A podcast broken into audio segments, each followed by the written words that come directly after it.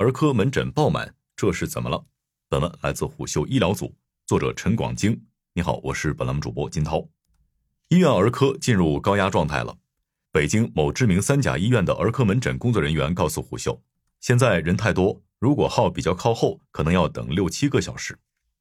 十一月份以来，随着呼吸道传染病的激增。北京多家医院增加了儿科晚间门诊时间，从晚上十七点到第二天上午七点。此前两周，儿科门诊被挤爆，动辄排到上千号，医护被累到晕倒的新闻也越来越多，这也让很多家长感到非常焦虑。北京市卫健委公布的最新数据显示，十一月十三日至十九日这一周，全市法定传染病报告病例超过三点七万例，环比上一周增长了百分之一百五十二。其实，在今年流行的导致呼吸道疾病的病原体中，除了耳熟能详的甲流、乙流和新冠之外，支原体是年度新星，而腺病毒、呼吸道合胞病毒以及混合感染等也都是后起之秀。所以，一旦孩子发烧，家长们也会有一连串的担忧：孩子是不是感染了支原体？今年呼吸道疾病发病为什么这么多？在医院爆满的情况下，如果家里有孩子得病，应该怎么办？这样的情况到底要持续多久？我们就来分析一下，如果从疾控和医院数据情况看，今年秋冬季呼吸道疾病发病人数确实明显高于历年，而且情况更加复杂。虽然网络上传言这是支原体感染大流行，但学术界和临床医生对此颇有争议。最早有医生在社交媒体宣称支原体感染流行，药品缺货，可以追溯到今年七月初。当时河南、江苏等地的医生已经开始科普支原体，并提出了支原体大年的说法。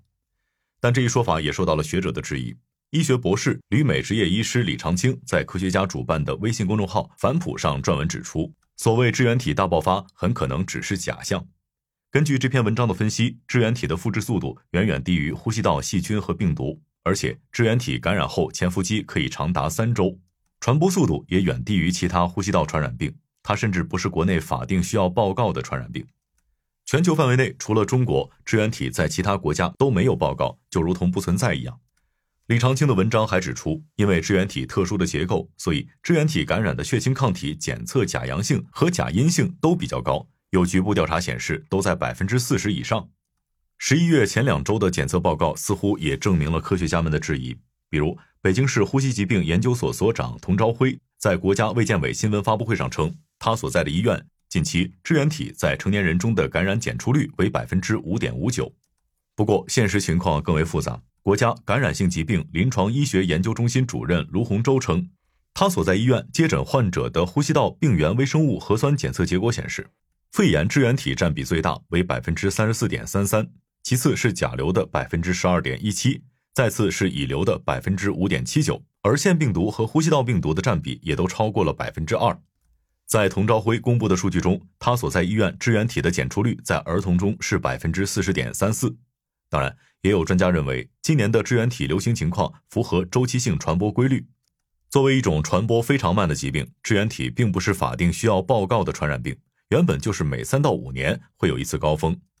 从临床情况看，支原体也只是一方面。有临床专家向虎嗅透露，目前的病例中混合感染比较多，还有甲流及新冠阳性等。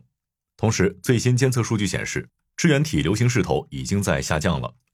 按照北京市疾控中心副主任王全义的说法，目前支原体肺炎流行的强度已经下降到了传染病第四位，前三位是流感、腺病毒和呼吸道合胞病毒。其中，流感的高峰预计将早于以往，新冠病毒则保持较低流行水平。结合疾控数据以及儿科爆满的现状，病毒学家常荣山认为，流感正在成为主流。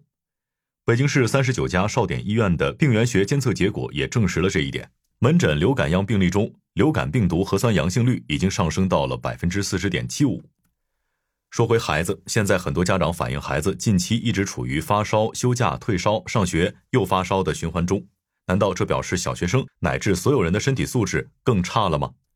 事实上，类似今年这种发病人数快速激增、多种病毒混合流行的情况，以前很少出现。按照病原体流行的一般规律，都是有一种病原体占据主导位置，会压制住其他病原体流行。常荣山告诉虎嗅，今年的情况主要与免疫落差有关。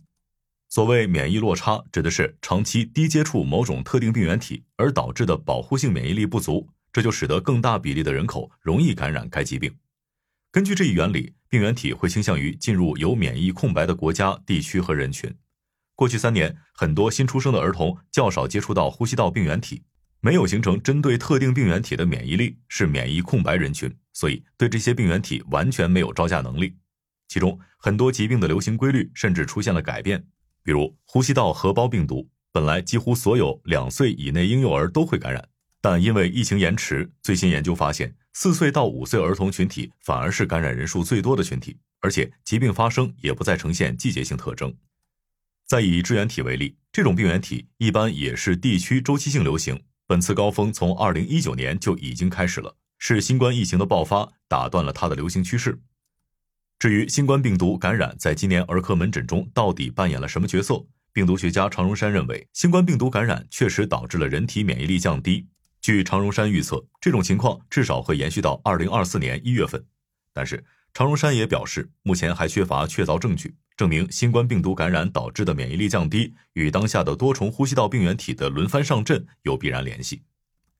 再说回孩子生病，其实如果孩子真的生病了，家长首先不要急于使用头孢、阿奇霉素或者奥司他韦等药物。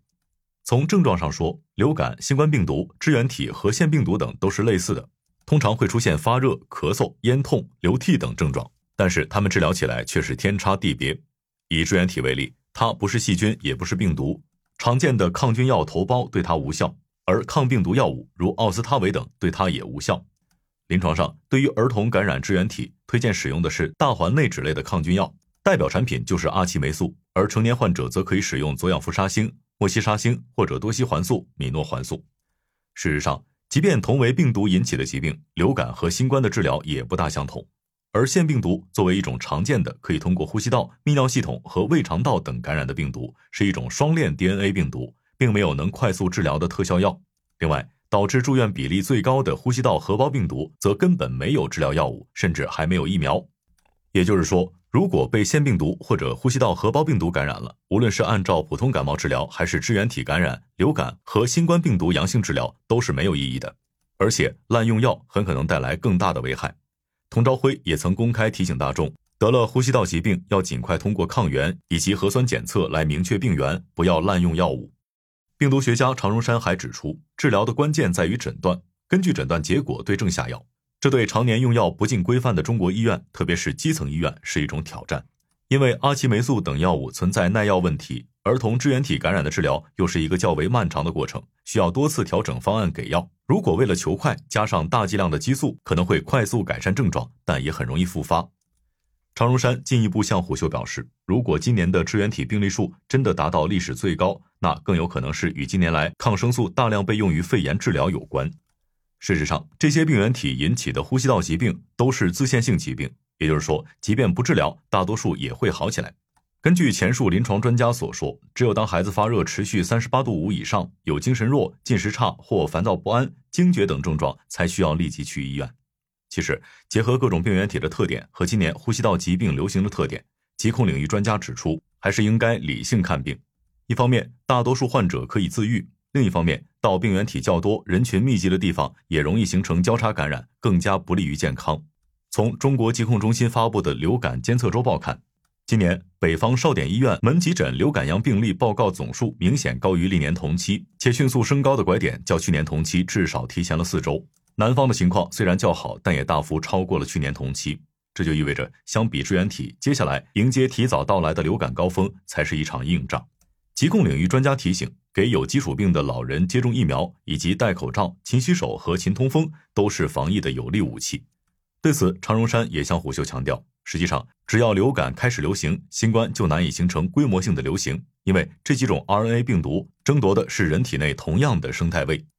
从分子流行病学的角度看，在我国当下的甲流、乙流和副流感病毒占据了优势，流行谱在不同地区还稍有不同。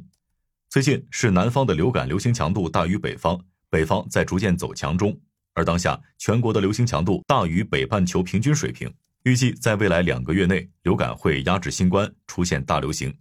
他认为，这个冬季我国流感疫情不排除是最强的区域性和季节性流感。现在最应该做的是大力接种流感疫苗，时间上也还来得及，避免重蹈一年前的覆辙。